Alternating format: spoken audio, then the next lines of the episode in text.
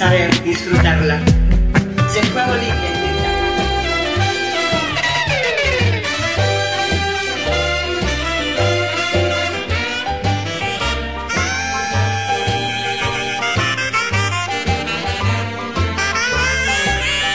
Papas Fritas Producciones presenta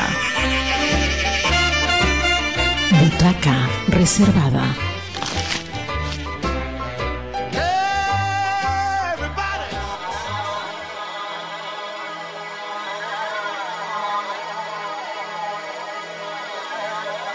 Muy buenas tardes, muy buenos días, muy buenas madrugadas, amigos de Radio Comunitaria Bicentenario y de Butaca Reservada. Hoy estamos también con un invitado especial, como muchos de los programas, pero este es súper especial porque se trata nada menos que Daniel Segarra Rivera, abogado, quien está en estos momentos caminando los diversos medios de comunicación este, para eh, presentar su libro Introducción al Derecho Cultural Peruano. Pero eh, muy buenas tardes, este, Daniel, ¿cómo estás? Bienvenido a Radio Comunitaria Bicentenario. Hola Roberto, gracias por la invitación, gracias también a, a los oyentes de Radio Comunitaria Bicentenario.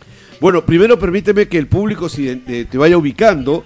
Este, Daniel Segarra Rivera es abogado, especialista en Derecho Cultural y Derecho del Patrimonio Cultural es magíster en Derecho Constitucional por la Universidad Privada de Tacna y tiene una multiplicidad de, eh, información respecto a su condición de eh, trabajador del Ministerio de Cultura y es eh, ex director de la Dirección Desconcentrada de Cultura hasta hace aproximadamente unos 15 días aproximadamente. Él está presentando este libro de introducción al derecho cultural peruano, viene trabajando en el sector hace algún tiempo y será muy interesante. La presentación es este viernes. Así es, este viernes 25 a las 7 y media de la noche en el Club Unión de Tacna. En el Club Unión de Tacna, muy bien. Ya tengo entre manos este, este texto, le he comentado la primera impresión es que es muy agradable este, la, la portada de este libro que te lo ha editado la editorial Grisley, eh, la editorial jurídica de alcance nacional Grisley, es la que está a cargo de la publicación, edición del, libro. ¿Cuánto tiempo te has demorado, Daniel? Primero para entender el, corpus del, derecho este, cultural en el Perú y cuánto tiempo en escribirlo, que es otra aventura. Sí, mira, em, yo creo que em, los poco más de 10 años que tengo de experiencia en el sector han ido eh, calando en mí la posibilidad de entender eh, las, normas del sector. Porque a diferencia de otras ramas del derecho, el, derecho cultural eh, necesita ser entendido de una manera particular y especial. Entonces, em, producto de ese tiempo, he podido concretar eh, los aspectos que, permiten sistematizar el derecho cultural. Y probablemente estamos este, en pañales en estos términos, ¿no? Porque, claro, hay otras especialidades del derecho, pero muy pocos son especialistas en un área tan específica dentro del derecho administrativo peruano y que además, como tenemos un Ministerio de Cultura que también es casi un adolescente, este, no existe mucha bibliografía. Me imagino que una de tus grandes dificultades ha sido esa y también quizás el poder incorporar alguna legislación sobre la materia. Claro, en realidad uno de los principales problemas es ese, que en nuestro país no tiene mayor desarrollo el derecho cultural. Situación compleja porque si nos comparamos o lo vemos como el caso de Argentina, de México o de Colombia, ellos ya han desarrollado mucho esta materia. Y el asunto de la bibliografía, sí, tienes mucha razón, ha sido uno de los principales. Eh, no deben ser muchos los libros sobre, sobre esta especialidad. En nuestro país no, pero sin embargo, ese es otro de los aportes que yo considero de este libro, ¿no? Tiene más de 100 referencias bibliográficas. Wow. Este, libros actuales de ediciones del año 2000, de 1998 adelante, de 2021, este, o un poco antes que permiten al lector interesado en el tema poder revisar las referencias bibliográficas, ¿no?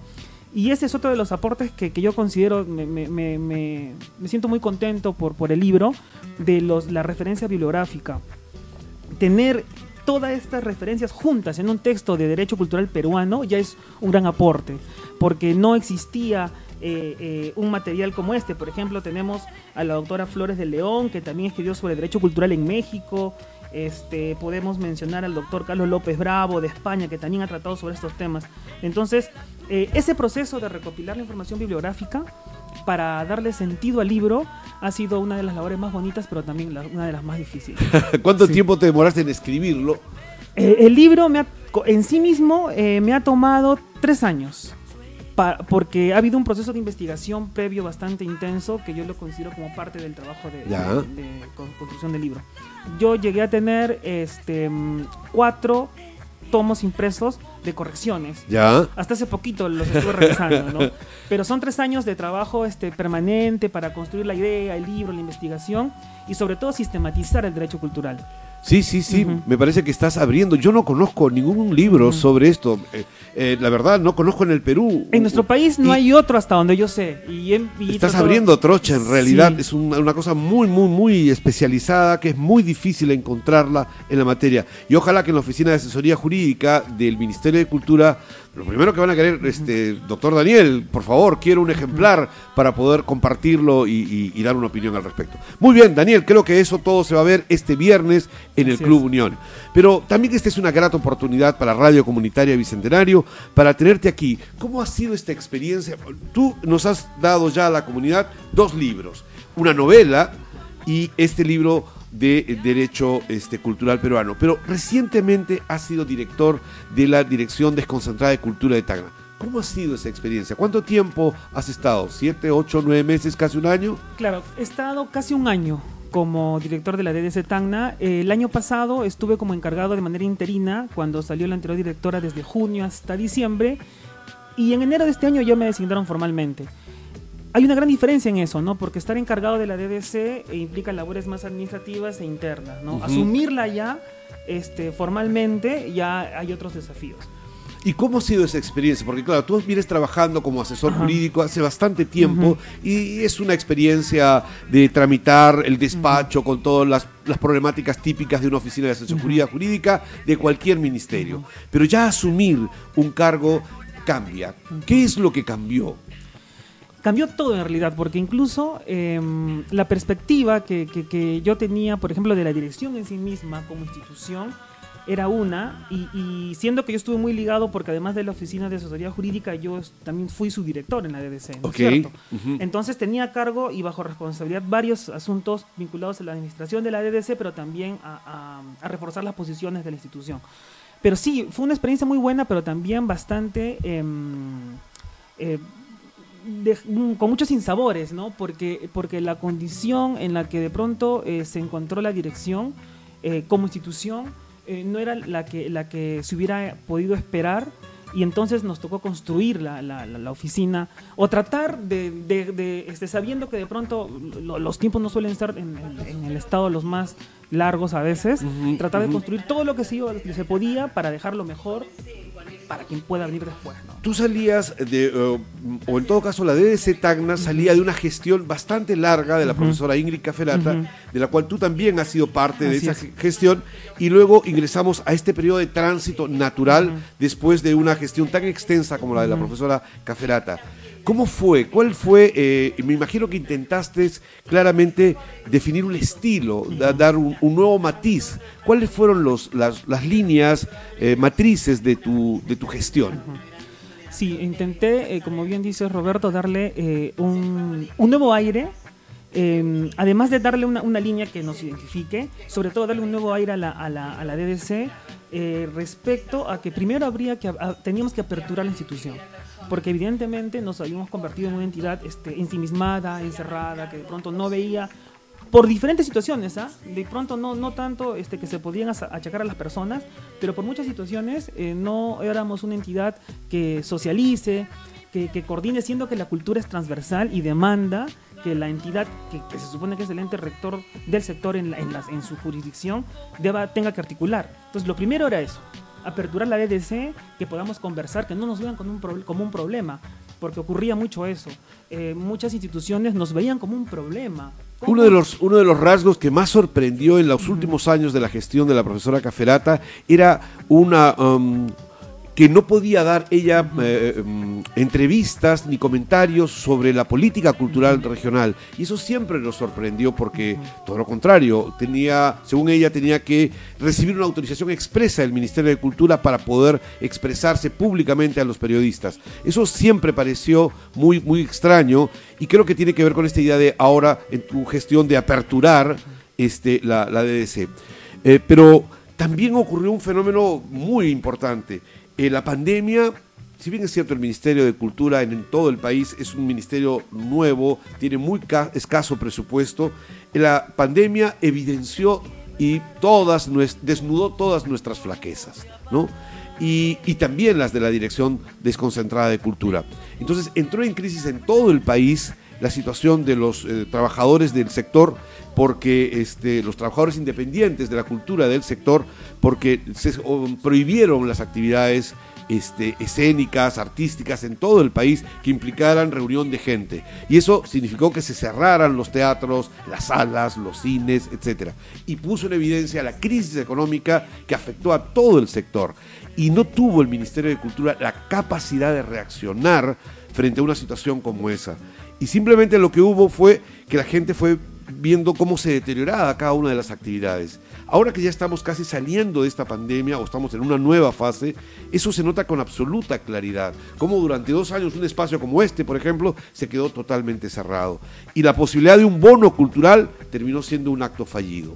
¿Cómo se ve desde adentro esta, esta circunstancia de la crisis de la pandemia dentro del sector y la incapacidad del propio Ministerio de Cultura resolverlo a través de un bono, porque no había registro de los actores, no había registro de los artistas, no había una posibilidad material desde el Estado para satisfacerlos económicamente. Mira, eh, te voy a dar una opinión desde mi perspectiva, este, más allá de lo que como el ministerio podría verlo.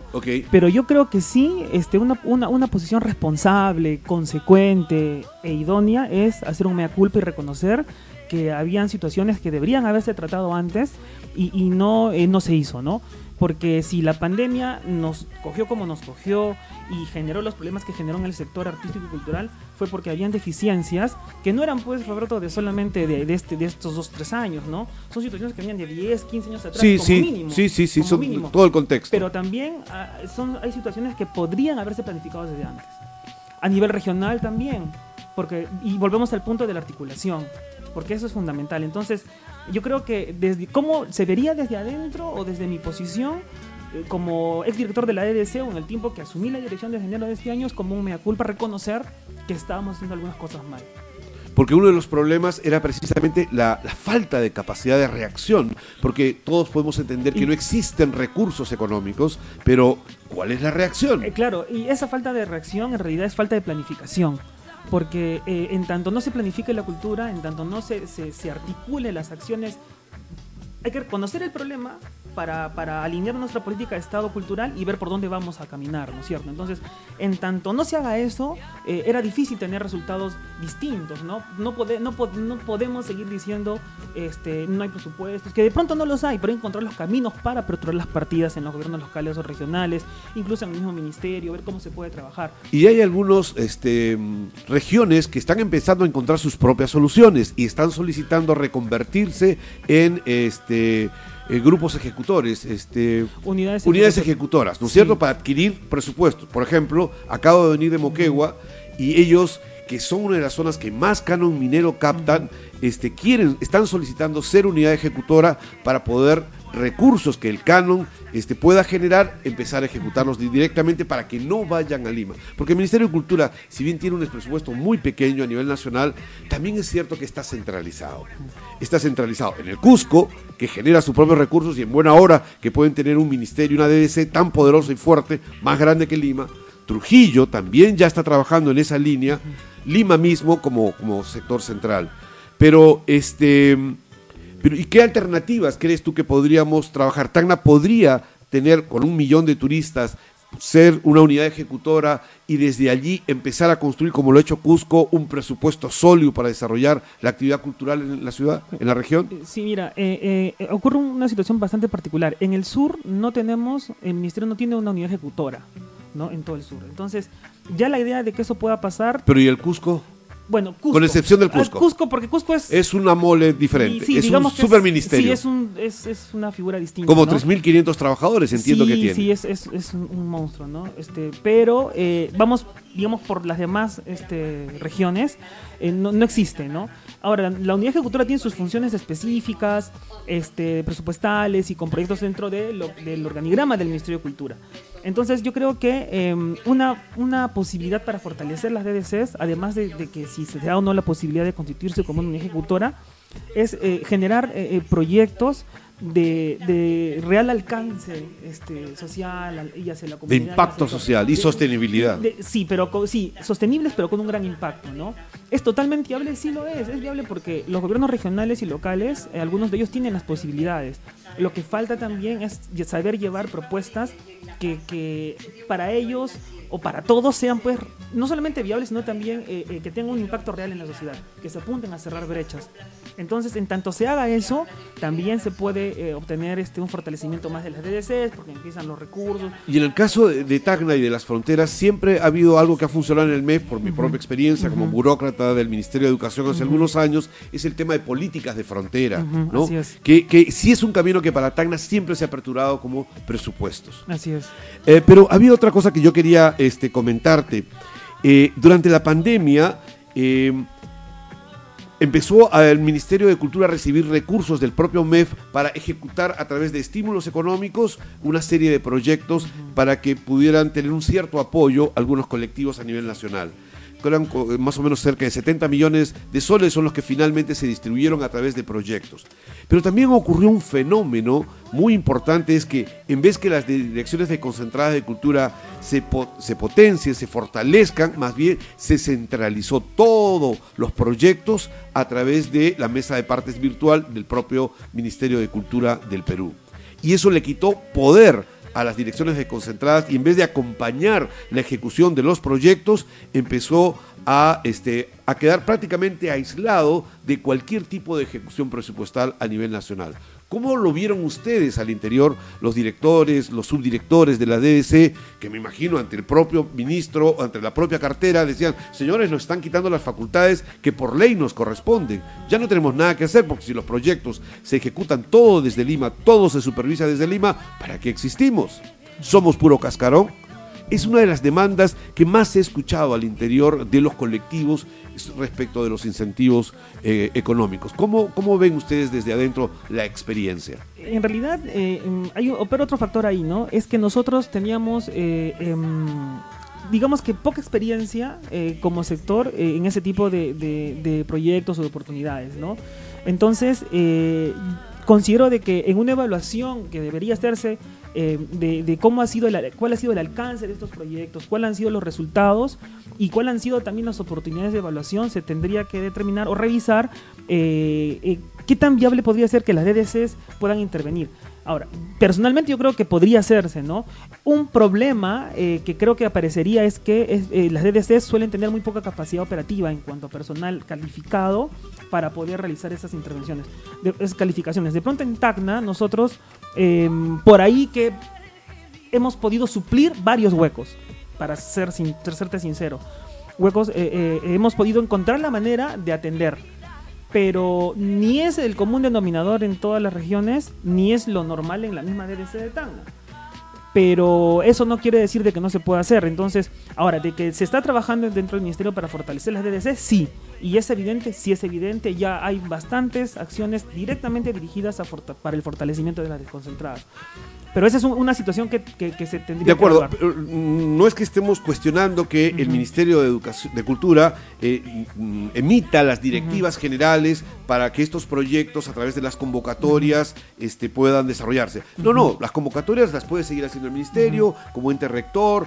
Porque la evaluación de los expedientes, recuerda que también lo hace un equipo técnico que muchas veces es subcontratado dentro del Ministerio de Cultura y quienes toman la decisión de quiénes son los ganadores son comités evaluadores externos, que ni siquiera son trabajadores del Ministerio de Cultura. Entonces, ese no es tanto el problema, sino el acompañamiento durante la ejecución.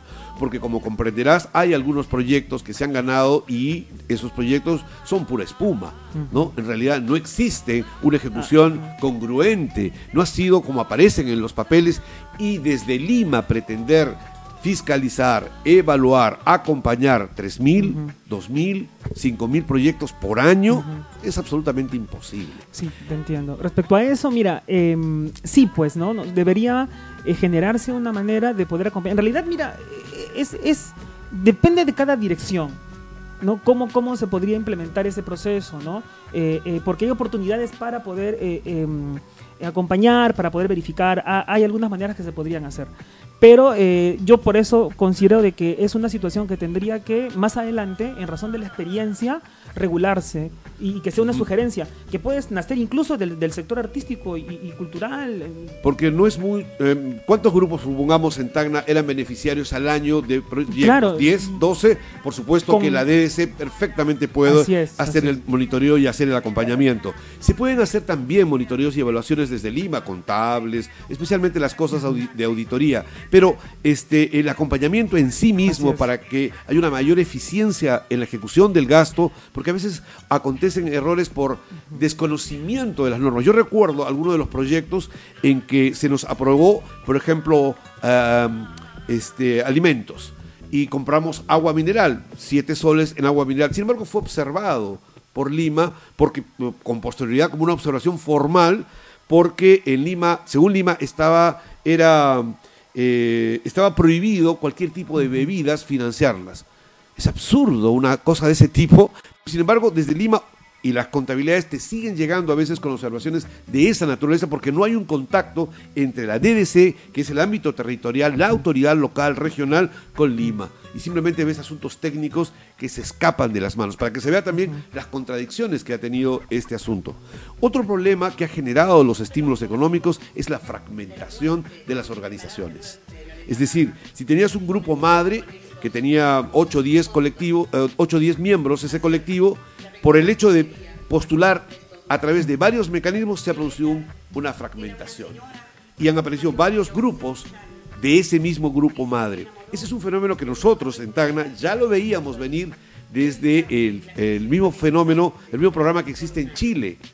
En Chile, por nuestros padres chilenos, sabíamos que ese era uno de los problemas de ese mecanismo de ejecución de los incentivos económicos. Y en el Perú se ha dado. Yo he tenido la oportunidad de participar como jurado en uno de los proyectos, de los concursos a nivel nacional, y uno se percataba que eran varios miembros de un solo colectivo quienes postulaban con diversos nombres esos colectivos. Esa fragmentación es positiva, es negativa, la consideró en su evaluación el Ministerio de Cultura, en mi opinión no la evaluó, o no ni siquiera la captó.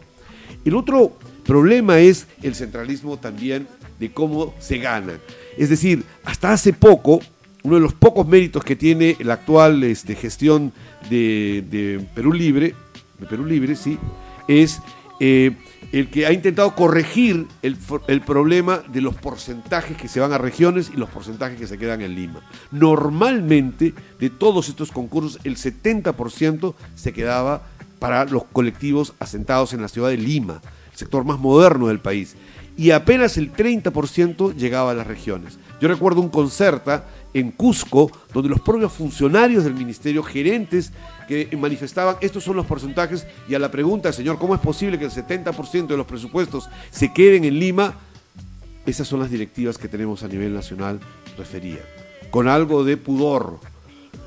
Esto ha variado un poco en el último, en el último este, concurso en el que el 60% va a las regiones y 40% se queda en Lima. Pero todavía sigue siendo eh, una mirada centralista porque no corresponde, no corresponde a, eh, a una, a una visión territorial de todo el país, sino de segmentos según los porcentajes de población asentados en diversos espacios del país. Esa es una mirada técnica que existe. Y lo otro es que las convocatorias están hechas para colectivos como la Universidad Católica, el grupo Yuyashkani, el grupo Cuatro Tablas, pero no para un grupo de teatro de Tarata, no para un grupo de teatro de, de Corire, sino para los sectores más modernos de las regiones como del centro del país, como de la capital. Es otro esquema que también es cuestionable de nuestros incentivos económicos.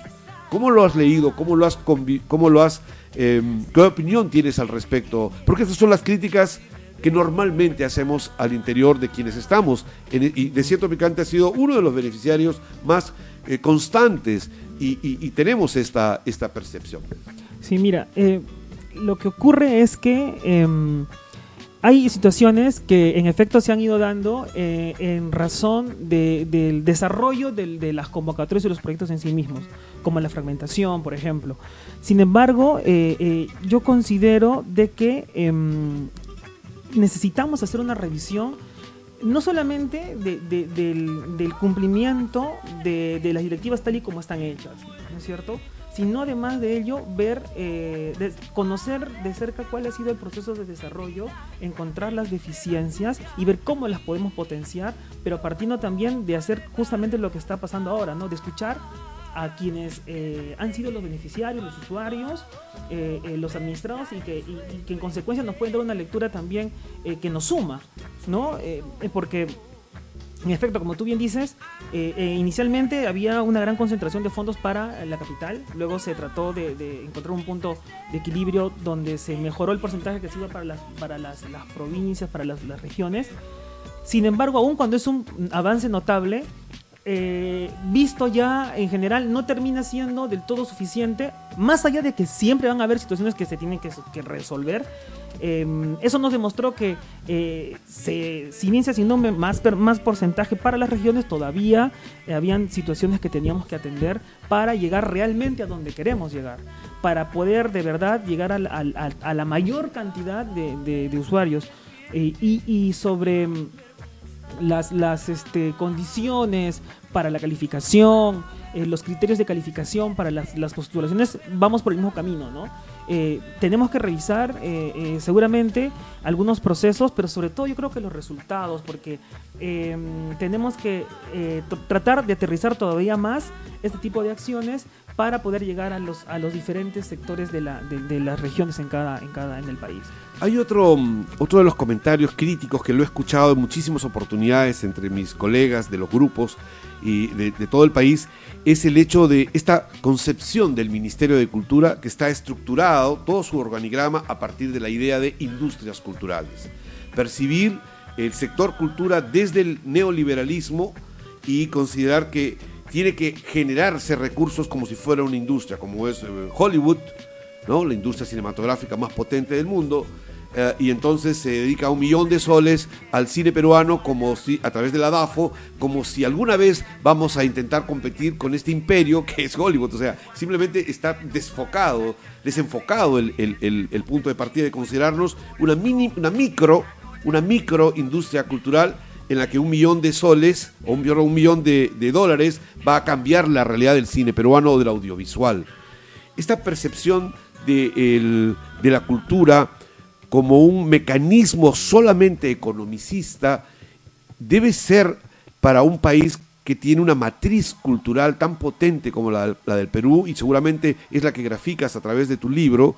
eh, es, es la matriz que nos corresponde como potencia cultural con un gran patrimonio o simplemente estamos siguiendo las directivas que desde el Fondo Monetario Internacional se aplican a todos los países de una manera este, eh, igualitaria, homogénea, sin considerar las, las diversidades que tenemos como naciones. Muy, muy buena pregunta. Eh, ¿Qué ocurre con, con el ministerio? Eh, nosotros tenemos una política de Estado, la Política Nacional de Cultura.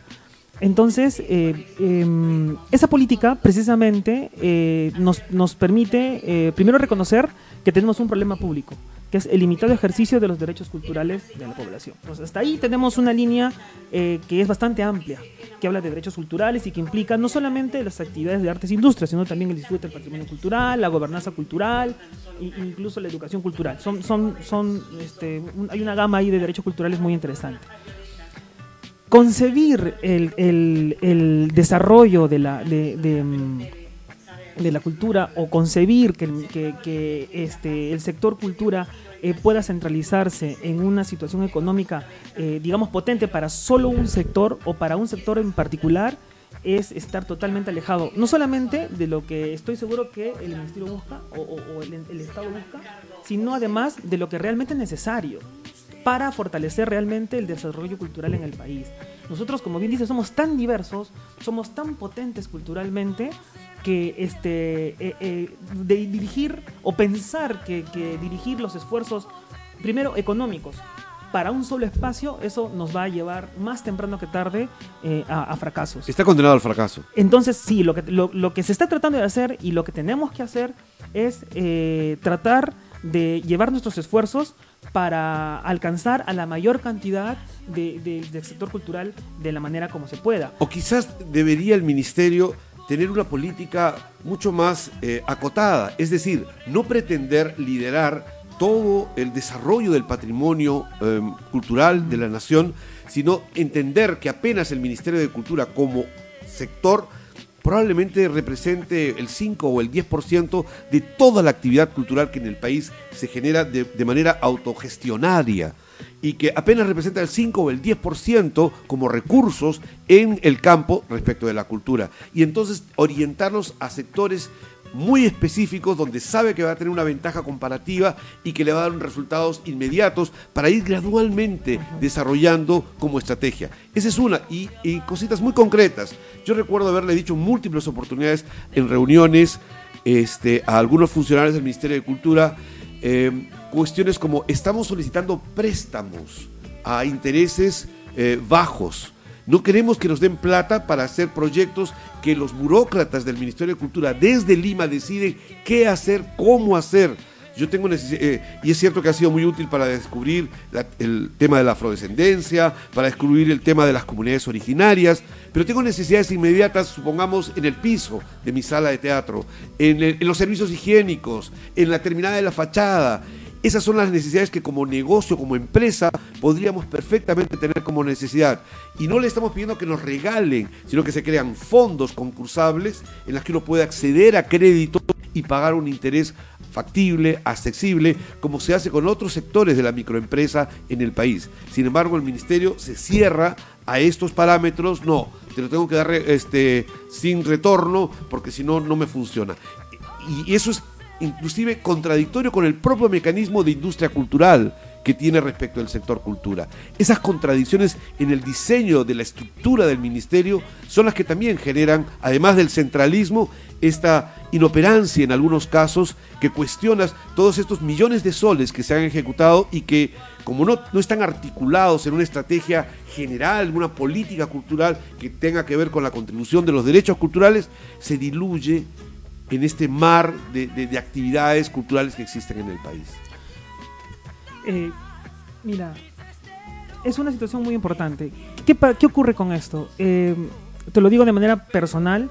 eh, ya en otros países existen esas posibilidades de poder acceder a, a- financiamientos, incluso algunos préstamos bancarios eh, con, con tasas este, de interés menores a las del mercado regular. Además, este, mm, eh, en Francia eh, hay, una, hay una ley de mecenazgo donde, donde además algunos, todo aquel que contribuye a la cultura de algún modo obtiene un, un- descuento de, los, de, los intereses o de los impuestos que le corresponda pagar. Eh, eh, eh, yo elaboré una propuesta eh, a través de una investigación que realicé donde formulé políticas públicas, por ejemplo, de desgrabación tributaria para fortalecer la puesta en valor del patrimonio cultural en el país, para que a todas aquellas personas que, que tienen, son propietarios de un bien cultural y que intervengan el bien, pueden acceder a través del órgano correspondiente un descuento del impuesto a la renta que le corresponda pagar. Eso es una idea adaptada a nuestra realidad, pero no es algo que no ocurre, eso ya Ujú. ocurre. En Ocurre, muchos- muchos lugares de en América Latina. Colombia, entonces ocurre. Entonces, eh, eh, yo considero de que eh, más allá de la manera como desde el sector se esté manejando o, o- o articulando las, las- las- los desarrollos de las políticas, que yo creo que el solo hecho de tener ya derechos culturales definidos en el Perú nos pone un paso adelante respecto a otros países porque es lo que no los tienen. Lo que necesitamos es iniciativas, mm, básicamente legislativas, y, esto es- y- y- y el libro nos da un sustento para eso, ¿no? Porque todo pasa por los, por los desarrollos legales que eh, otorguen el sustento para que esos eh, beneficios ocurran, para que esas oportunidades, mejor dicho, ocurran y se den. ¿Son necesarias? Lo son totalmente, pero como bien dices, ¿no? Oye, tengo mi espacio de, de- de teatral o de, o de danzas y pues quiero mejorarlo para poder dar un mejor servicio cultural, ¿no? Entonces, y siendo el, el- el- el servicio cultural un- finalmente un derecho colectivo, o sea, que se puede aplicar para todos, entonces debe haber un mecanismo, debe haber un mecanismo, ¿no? Ahora, claro, debería, va a haber un proceso de evaluación, sí, pero no estamos alejados de la realidad, debería darse, solo que es importante eh, desarrollar los parámetros de regulación, que eso es lo que nos falta un poco, ¿no? Como te digo, eh, ya, pero ¿cómo lo hacemos? Sí, estoy de acuerdo contigo en que es un sector relativamente muy joven, muy joven, Y vamos a adolescente. eso, no es un sector muy, muy joven, Y entonces estamos aprendiendo eh, ensayo, error, ensayo, evaluación, etcétera. Y, um, y por ejemplo, el, ministerio debería empezar a, a sopesar cómo varias de sus políticas que se vienen ejecutando, si es que son las más idóneas y si finalmente están funcionando. Porque creo yo que, como te digo, que entre el 5 al 10% es lo que ejecuta el ministerio dentro del sector. Hay otra actividad que se desarrolla autogestionariamente en el país. Bueno, dejemos la cuestión macro, vamos a algo más puntual sobre nuestra región, sobre la administración de la DDC, etcétera. Ah, hay una... eh, eh, Tacna tiene cualidades y características muy particulares, ¿no? Es una ciudad eh, que culturalmente, que socialmente eh, tiene una fuerte migración altiplánica, sin embargo, al mismo tiempo es una ciudad que, que carece en su identidad, en su discurso sobre la identidad, de, una de un fomento a la integración de nuestra diversidad étnica y cultural. Y está sobrevalorado algunos aspectos de nuestra, eh, de nuestra identidad. Hay un discurso liberal, hay un discurso liberal en nuestra historia que ha potenciado determinados grupos étnicos en perjuicio de las grandes mayorías de las miradas de nuestros grandes flujos migratorios. Entonces nuestra colonia italiana termina siendo sobredimensionada respecto a la migración altiplánica, aymara, por ejemplo, ¿no? Y eso existe en todo, en todo este, las actividades de nuestra región y donde el tema del nacionalismo se privilegia muy poderosamente en el tema cultural. Si es que eh, una obra artística no se mide por sus cualidades estéticas o artísticas, sino se mide en función de que si es si es, eh, si es, eh, eh, se, mm, tiene correlato con ese discurso nacionalista a ultranza. ¿En qué tiene que ver el sector cultura? ¿Cómo puede el sector cultura contribuir a desarrollar una sociedad multiétnica, pluricultural, integrada, y no más bien esto que empezó a ocurrir de yo soy un tagneño auténtico, tú no lo eres, que es tan peligroso para desarticular nuestra sociedad. Yo creo que em, hay una frase que, que estuvimos tratando de impulsar desde que se asumió la dirección y era que eh, tenemos que empezar a entendernos partiendo de nuestras diferencias. Entender que, que el, que- que- que el país es un, es un, eh, es un país este, diverso, es un país multicultural y que, y que finalmente todos hacemos de las, todos somos parte de la realidad del país es el primer paso. Parecerá eh, un discurso, parecerá una situación eh, casi con un tono de cliché, pero es necesario primero incorporar eso, de que este, nuestra diversidad es nuestra, es nuestra principal riqueza y que tenemos que trabajar en eso. Ahora, ¿cómo la fortalecemos? ¿Cómo interviene este, el sector para, para fortalecer esos espacios? Em, tenemos que generar eh, em, zonas de, em, de diálogo, pero sobre todo eh, tenemos que eh, llevar la información a los, a, los involucrados directamente, ¿no? Mostrarles, este, oye, esto está pasando, esta es la realidad, porque, las diferencias ocurren en todos los sectores, ¿ah? O sea, en, el sector, eh, en, todos. Entonces, eh, como la situación es tan compleja, y, nosotros tenemos que tener, eh, primero asumir con autoridad la- las acciones, segundo con, con conocimiento del problema también. Conocer el problema para poder llevar un mensaje y, y, y- y- poder decir con autoridad de que, oye, esto es lo que está pasando, tenemos que trabajar todos juntos porque si no ese problema al final nos va a perjudicar a todos. Porque somos todos los perjudicados de que de pronto hayan esas dificultades en cuanto a la identidad, a, a, a, todas esas situaciones que tú me estás este, comentando. Ok, Daniel, otra, otra mirada también que existe en la región, y por supuesto está de más decir que amamos esta ciudad, que la amamos y la odiamos con el mismo énfasis, pero básicamente la amamos, pero también tenemos que empezar a ser críticos con nosotros mismos, sin tapujos. Ah, hay varios espacios eh, que son culturales de nuestra región que son em, paradigmáticos y su situación nos demuestran que la cosa en el ámbito cultural no camina adecuadamente. Todo el tema de lo que es gestión cultural en nuestra ciudad está bastante retrasada a esa misma actividad en otras regiones de la ciudad del país, como Arequipa, como Cusco, etc. Voy a poner algunos nombres para que veamos. Teatro Municipal de Tacna, abandonado, sin equipo de luces, sin equipo de sonido, sin pozo de agua, manejado por eh, los guardianes y no por una gerencia que lo perciba como una gestión cultural con todas las potencialidades. Teatro Orfeón, que hace más de feria que de un espacio que debiéramos cuidarlo porque es una joya del patrimonio eh, teatral republicano del país. Casa Basadre haciendo actividad cultural sin infraestructura mínima de las artes, eh, sin luces, sin sonidos, sin agua, este, sin un presupuesto, simplemente de manera intuitiva. Em, charlas, presentaciones de libros, obras de teatro, pero no hay realmente una gestión cultural profesional, seria, que esté detrás de ello. Eh, patrimonio, las pinturas rupestres de Toquepala, encerradas, con pintas, y simplemente no se les ocurrió mejor cuestión que poner un candado, una, una puerta y encerrado cuando es una de las maravillas del país respecto del el arte rupestre.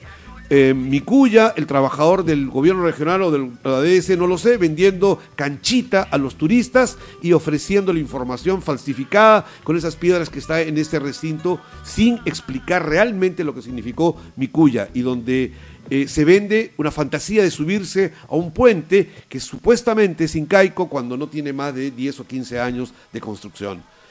el Museo Cela, sin un mínimo de capacidad museística, en la que ves un guaco y ves una pintura, eh, una pintura, em, una fotocopia de una pintura, ni siquiera una pintura real. Un museo regional en, el tercer piso de la biblioteca que no lo visita nadie y que tiene una museística que corresponde al siglo pasado, al siglo XX. Una pinacoteca que tiene maravillas de pinturas de Sabogal, de grandes indigenistas, pero que nadie lo visita, nadie lo potencia, etcétera qué pasa con el sector cultural en la ciudad, que no tiene un desarrollo profesional contemporáneo y que más bien estamos en el siglo XX y no en el siglo XXI. En algunos espacios eh, podríamos decir que hay esfuerzos que se podrían considerar y saludar. Podríamos decirlo. Sin embargo, eh, en la gran mayoría me parece que lo que necesitamos es eh, planificar realmente la cultura. Y de verdad que es muy importante eso. Porque planificarla implica eh, conocer realmente cómo se puede gestionar los espacios, pero también conocer cuáles son las necesidades para poder darle em, los implementos que se necesitan. Por ejemplo, el teatro municipal. todos sabemos cuáles son las deficiencias, cuáles son las carencias, pero yo considero, desde mi opinión, de que, por ejemplo, la DDC tiene, tiene una, una, una, em, una posición bastante importante, porque nosotros somos eh, eh, el ente rector del sector en la región. Entonces, em, y eso mm, me lleva al, al comienzo de, de, la conversación de esta entrevista, ¿no?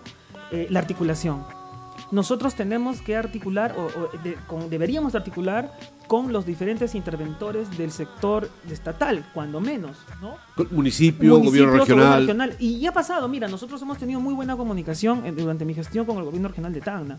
Y, debo saludar que, por ejemplo, este, varias de las, en el poco tiempo que estuve, ha habido mucha apertura, eh, se ha podido coordinar y se han podido avanzar aspectos, igual con la municipalidad provincial. Eh, se pudo avanzar con, la dación del, Consejo Local de Cultura. Entonces, esos mecanismos son los que eh, permiten tocar esos puntos que tú dices. Pero para eso nosotros como ente rector, como, como ente del sector, tenemos que conocer mínimamente qué se necesita y cómo se tiene que hacer para poder orientar para poder decir, oye, me parece que por aquí podrías ir, o por aquí te puedo ayudar, o mira, te estás equivocando, o podemos enrumbarnos por este camino. Yo tuve una reunión, recuerdo mucho, con la plana eh, completa de regidores de la Municipalidad Provincial por el asunto del Consejo Local de Cultura. Tuve varias reuniones, pero tuve una en particular con todos. Eh, y debo decir, debo, debo decirte Roberto con total sinceridad, de que la respuesta fue la mejor. Y, uno de ellos, acabando la reunión, me dice, doctor, ve usted, a nosotros nunca nadie nos había venido a hablar así de la cultura y nosotros de pronto sabemos que es importante, pero nuestra intención es buena, pero la situación directa de cómo es lo que a veces nos falta, ¿no es cierto? Entonces, el mensaje... Claro, y la DDC tiene que liderar, el sector debe liderar. Nosotros tiene, alguien tiene que asumir esa, ese liderazgo, alguien tiene que asumir esa posición de orientar, pero con conocimiento de lo que se necesita hacer. Porque la cultura es tan sensible como cualquier otro sector del Estado. O sea, la cultura no es menos importante que, trabajo, que, que, que otros sectores del Estado. Y hay que reconocer que Tacna tiene características muy particulares que perfectamente podría ser un polo de desarrollo. Totalmente. Un- Una ciudad de la cultura, más, como más- lo más es allá del tema fronterizo. Curibaya, perdón, como es este una en Brasil o en Sí, Colombia, ¿no? Exacto, ¿no? más allá de la condición fronteriza, que, que ya es un, un plus, tenemos otros recursos que nos que nos que, que si, si los vemos así, viendo otros ejemplos de otros de otras ciudades, yo yo este mm, eh, a veces eh, hay muchos ejemplos, ¿no? Eh, como Medellín en Colombia, Exactamente. este, Curitiba en Curitiba Brasil. en Brasil, ¿no? Entonces hay situaciones que si vemos cómo empezaron, nos dicen, oye, nosotros no tendríamos Canon. Canon minero. tenemos condiciones No para- tenemos un millón de turistas este, chilenos que van y vienen. Entonces hay condiciones y que, que podrían generar que nosotros articulemos, y te- y- eh, pero teniendo expectativas este, potentes y planificando la cultura. Roberto, es muy importante, muy importante tomar conciencia de que la cultura se planifica y se trabaja como ocurre con todos los estamentos del Estado. Estoy de acuerdo contigo que ahí hay un planeamiento estratégico que es el que está fracasando, que está fallando.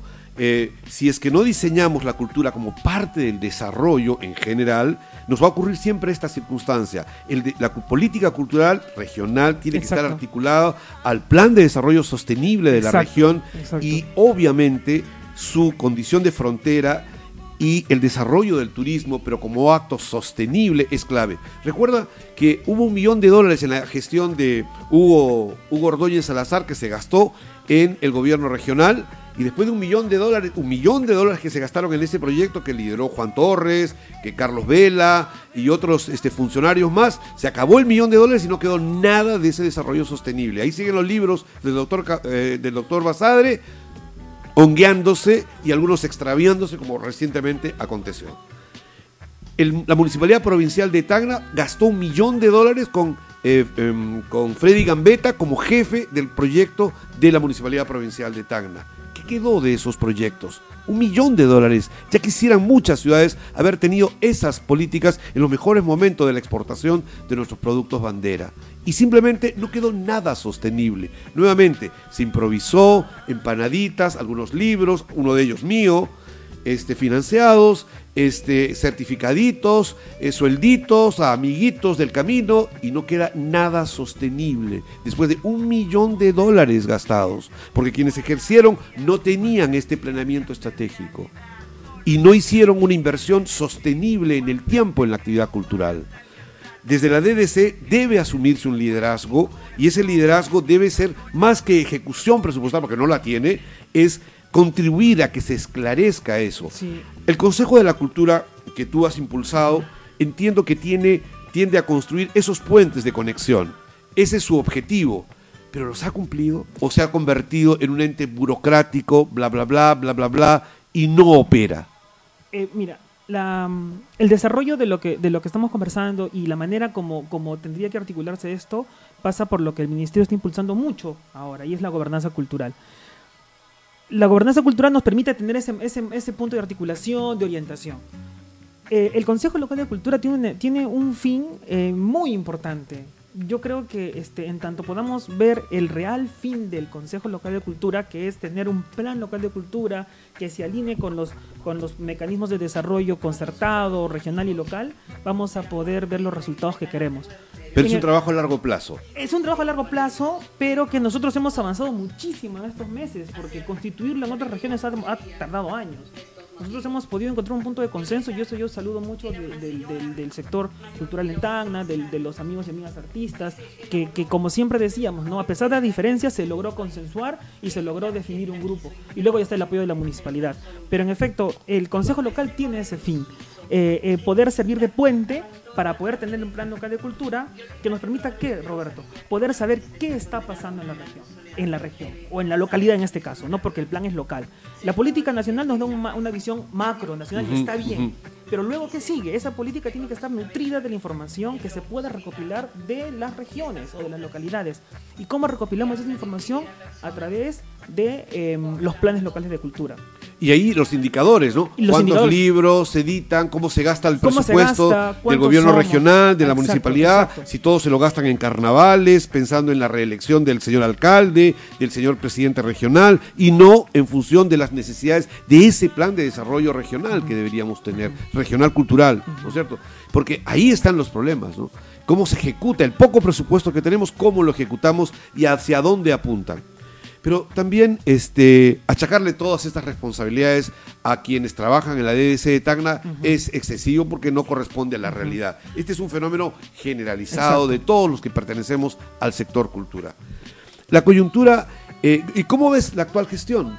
¿Cómo ves la actual gestión de la actual ministra de, la señora Betsy Chávez, quien este, está teniendo algunas denuncias, eh, hemos visto, hemos conocido, y también ha ha contribuido a tu salida abrupta eh, de, de, la Dirección Desconcentrada de Cultura. Siempre creemos que más que personas, es obviamente políticas las que nos interesan, que esas políticas de las cuales hemos hablado todo este tiempo este, sean las que cambien. Eh, pueden haber funcionarios en el camino, pero deben ser políticas las que nos interesan como ciudadanos, como los derechos culturales de toda la población. Pero ¿cómo ha sido esta coyuntura de tu entrada y salida de la Dirección Desconcentrada de Cultura, este Daniel? La primera foto que vimos en la reunión con la ministra, vimos un rictus algo decantado de tu persona. ¿Cómo fue esa relación con la ministra Chávez? Bueno, primero, em, desde que asumí la dirección, debo decirte que eh, la intención personal eh, mía ha sido em, trabajar como si fuera el último día en la dirección. Yo creo que eh, nosotros o los servidores públicos no podemos ni siquiera pensar de que podemos estar largos tiempos y periodos en el cargo o que nos podemos adueñar de las, de las sillas públicas, porque creo que ahí es donde empiezan los problemas. Eh, eh, y bajo esa línea es que eh, empezamos a trabajar en el mes de enero pensando y, compartiendo la idea. Puede ser el último día mañana y así, así trabajamos. Hemos transcurrido algunos ministros y con la actual ministra yo considero de que si bien es cierto se han podido articular algunos convenios importantes, como hay un convenio que, que, se firmó para la implementación de la señalética intercultural en la Corte Superior de Justicia de Tacna, este, también se firmó un convenio con el Gore Tacna para eh, eh, dar viabilidad al Museo Regional de Frontera, un museo de envergadura como, como el que no tenemos en el sur del país, que se convierte en un polo de desarrollo turístico y cultural, una, una situación que será muy importante teniendo en cuenta la frontera, con, la condición de, con Chile y con Bolivia. Así es. Entonces, eh, pero em, yo considero de mi parte que este, para todas las gestiones con las que se ha trabajado en estos, en estos, en estos meses, que han sido tres si no me equivoco, se ha dejado lo mejor, lo mejor de este, que, que se ha podido, se ha podido este, eh, dar. Em, sin embargo, em, bueno, las decisiones a veces eh, políticas o por lo que fuese determinan que queden cambios, pero como tú bien dices, este, hay líneas que se podrían seguir. yo espero que de verdad se pueda continuar implementando políticas reales que aterricen el, sector y que aperturen las posibilidades en nuestra región. Eh, porque el país en cada región ya cambia en algunos contextos, incluso en las localidades, pero tenemos que tratar de aterrizar las políticas para poder cumplir esos objetivos y, pues dependerá de quienes dirigen el, tema de manera Daniel, tú eres funcionario de carrera de la Dirección Desconcentrada de Cultura. Trabajas allí y vas a seguir trabajando en esa entidad hasta que tú obviamente lo consideres pertinente y los ministros son cargos de confianza y son estos los que designan también como cargos de confianza regionales a sus funcionarios en las direcciones desconcentradas de cultura. Pero tienen ciertos mecanismos de autocontrol. O sea, no puedo colocar a la persona que me venga en gana, no puedo colocar a mi amigo, a mi expareja sentimental, a mi suegro o a un suegro o ponerlo en otro, en otro ministerio. Debe cumplir ciertos perfiles la designación de los funcionarios de la, de la arquitecta que actualmente está como directora de cultura, ¿crees tú que cumple esos perfiles? Eh, yo realmente espero que sí, eh, por, el, por el bien del sector, eh, por el bien de, la comunidad. Espero que sí, porque yo no pierdo la fe en el sector cultural. Por más situaciones que ocurran, sigo sintiendo íntimamente de que la cultura es eh, la única, eh, el único camino que nos va a poder sacar de, que va a poder llevarnos un real camino de desarrollo. Pero para ello necesitamos eh, personas idóneas y, capaces en los cargos vinculados al sector. Yo creo que hay mucha gente capacitada, ¿no? Y con eso lo que quiero decirles es que más allá de que esté quien habla o haya estado, espero que quienes asuman o hayan asumido puedan tener las condiciones y continuar con el camino que, de algún modo se empezó. Lo mucho lo poco que se ha podido avanzar, que se continúe. Porque el hecho que la ministra como abogada, igual que nosotros dos, Sí. este, haya optado por una arquitecta que establece esta línea patrimonial, eh, patrimonial eh, tangible y no lo intangible, evidencia que su punto de vista como abogada más bien es positivista. Está en la línea del positivismo y no, y no tiene una mirada cultural. Em, creo que no tiene, la señora ministra actual, no tiene una idea real del sector en el que se encuentra. Creo que no conoce el sector cultura, lo desconoce, ignora las características y peculiaridades del sector cultura, creo que está improvisando y creo que por los, las denuncias que le empiezan a llegar en menos de dos meses de gestión, está teniendo serios tropiezos. En Moquegua también ha habido cambios en la Dirección Desconcentrada de Cultura. ah, y también eh, los ha habido aquí en Tacna y estoy seguro que los está haciendo en varios lugares del país. Pero ¿qué pasa con estas denuncias que la actual eh, ministra tiene, que probablemente dejen a sus funcionarios, el que ella ha designado, los deje en el aire dentro de dos o tres meses? Y por supuesto, plop, van a ir cayendo uno a uno como juegos de ajedrez que se caen cada vez que se cambian el ministerio, los ministros. ¿Cuántos ministros de cultura ya hemos tenido en el gobierno de don Pedro Castillo? Si no ¿Y mal cuánto daño le hace al sector? Hemos tenido, si no me equivoco, creo que dos o tres. Pero, em, como te digo, más allá de eso, yo creo que si existen eh, este, denuncias van a tener que aclararse oportunamente. Eh, hay mecanismos para ello. eh, pero em, considero de que es muy importante que el sector eh, en la región y en el país eh, mantenga, a pesar de las, de las dificultades, una línea clara de trabajo hacia los objetivos fundamentales, ¿no? Eh, del Políticas culturales, Políticas culturales, coherentes. Que, que en- que en esencia y en muy en macro son pues el fortalecimiento de, o, o mejorar el ejercicio de los derechos culturales. ¿no? Eso es muy, muy en macro, ¿no? Pero digamos que si, si en eso nos alineamos, ya estamos al Teniendo un elemento, un objetivo común. Ya, ya estamos, ya estamos viendo algo más claro. En esta, en esta mirada que el partido eh, Perú Libre está haciendo del sector cultura, ¿está intentando copar con cuadros eh, políticos, partidarios, el sector cultura? Como algunos este, consideran. No, mira, no podría confirmarte eso. eh, son situaciones que tendrían que verse en su oportunidad. Pero eh, yo considero de que eh, en la DDC eh, hay un, grupo humano de, de- de profesionales que eh, conocen, conocen su trabajo, que, que, este, tanto en la Oficina de Patrimonio Histórico, Arqueológico, Administración, Industrias Culturales y Artes, Biblioteca, entonces en comunicaciones, hay un equipo que, que- que ya le da un, un- rodaje, ¿no? Que, que de algún modo también, este, también es un, es un equipo joven, te comento, porque ha- hemos tenido en los últimos años, ha ocurrido un recambio generacional. Hemos tenido este, eh, la, la jubilación y la salida de, de- de muchos trabajadores ya por, por el tema de, de la edad. Sin embargo, hay un equipo eh, nuevo que me parece que está en proceso de, de consolidación y que si es que eh, mantienen una, se mantiene una línea de, de trabajo orientada hacia la consecución de los objetivos del sector, eh, sin, sin, que, sin adormecimientos que a veces eh, eh, ocurren, eh, van a- vamos a poder tener resultados. Entonces, mantener esos equipos eh, con ya rodaje en el sector, porque los temas culturales no son, no son tan comunes y, ni tan este, mm, como a veces se cree. Hay temas grandes como arqueología, como patrimonio histórico, como industria, que cada, cada rama es un universo de información. Entonces, Ujú. e- eso es lo que tenemos que tratar de conservar a- a- sin perjuicio de lo que ocurra pues, ¿no? en, en la política estatal. Ok, Daniel, aunque no lo creas, nos hemos pasado casi una hora conversando. Estoy seguro que hay otros temas mucho más picantes, más interesantes, pero vamos a hacer una pequeña seguidilla rápida para poder ir cerrando la entrevista. ¿Cuál crees que ha sido el mejor mérito, el mayor mérito de tu gestión? Personalmente considero que eh, la conformación del Consejo Local ha sido un, un- un gran mérito, pero también le sumaría la apertura que se le pudo dar a la DDC para coordinar con el Goretagna, con la municipalidad, con las entidades públicas, ¿no? Haber aperturado y el Consejo Local para mí este, me, me dejan tranquilo. Ok, ¿cuál es eh, la frustración mayor que has tenido en tu gestión? ¿Qué te hubiera gustado hacer y no tuviste oportunidad o simplemente no se dio? Me hubiera gustado eh, encontrar eh, una DDC con, mayores oportunidades ya definidas. Encontré muchas eh, deficiencias que tuve que subsanar en el camino para poder continuar. Tuve que decidir, o seguía o no seguía. El peso de una gestión anterior de tan largo aliento necesitaba recambios y fue difícil pasar esos, es, esas dificultades que ya estaban y, y pasarla- en y pasarlas rápido, ¿no? Porque la coyuntura ameritaba que ya tenía que ser ya y no había tiempo para, para descansar.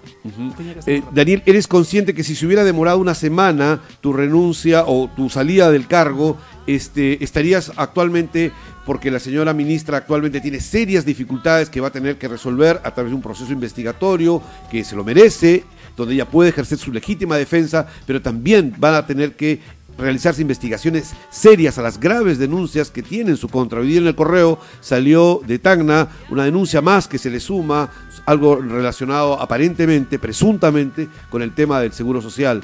Este, em, ¿Qué opinas al respecto? Como abogado, como abogado. Como abogado, yo creo que em, todas estas, todos esos cuestionamientos tienen que aclararse. Tienen que, tienen, que, tienen que someterse a las investigaciones y a los procesos que eh, la ley establece. Eh, sin embargo, es importante eh, también tomar algunas posturas claras al respecto, pero tendrá que investigarse, las autoridades correspondientes determinarán en su oportunidad lo que corresponda y pues finalmente se sabrá la, la verdad de los hechos. Ok, no nos corresponde definir cuál es la, gestión positiva o negativa de la ministra Chávez. eso lo va a hacer lamentablemente la Contraloría, lo hará el Poder Judicial, la Fiscalía, que serán los que, o el propio Congreso de la República, que probablemente eh, va, a haber un, va a haber un intento de interpelación a la ministra, es lo más probable, ¿no? Y vamos a ver todos estos cambios que ha hecho en las regiones, como Moquegua, como Tacna, cómo van a quedar esos funcionarios, si va a significar para Tacna un beneficio que la arquitecta que actualmente se encuentra conduciendo esa institución eh, se quede o simplemente en muy corto tiempo está listo en el callejón de los olvidos. Vamos a ver qué dirá el, el péndulo de la historia que va y que viene. Daniel, bueno, desearte una larga, un- un- una larga presencia en la Dirección Desconcentrada de Cultura como asesor jurídico, eh, éxitos en la presentación de tu libro, creo que esto demuestra, cae a pelo tu presentación, eh, porque está, eh, demuestra tu trabajo no de un día, no improvisada, y creo que es un buen reflejo de tus capacidades profesionales al interior de la DDC. Roberto, te agradezco por la oportunidad. Ha sido una entrevista muy, muy, muy bonita, muy interesante. Y para lo que requieras, quedo a tu disposición. Y quiero agradecer también a los oyentes de Radio Comunitaria que, que esta tarde nos han, nos han recibido. Muchas bueno, gracias. espero que te hayas divertido con la, con, con la entrevista, que nuestros radioyentes eh, hayan estado diciendo, oh, va a soltar prenda, no va a soltar prenda, se va a quejar, no se va a quejar. Bueno, ya se imaginan, hay cosas que es preferible imaginárselas porque el decoro de un abogado impide que sean demasiado evidentes. bueno, estamos a la próxima reunión, vamos a entrevistar ahora a, precisamente a un amigo de, de, Moquegua, a, Ma- Naki, quien está este, apoyando y trabajando muy duro en, en una alianza con Sao del Perú y la DDC de Moquegua. Muchísimas gracias, Daniel. Esto ha sido Radio Comunitaria Bicentenario, Butaca Reservada. Nos vemos pronto. Se llama Ricardo Oceniz. ¿Cómo será mi piel junto a tu piel?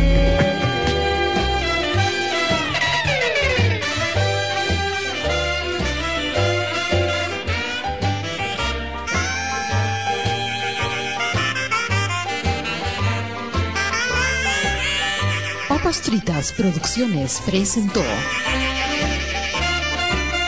Butaca Reservada. Everybody, let's have some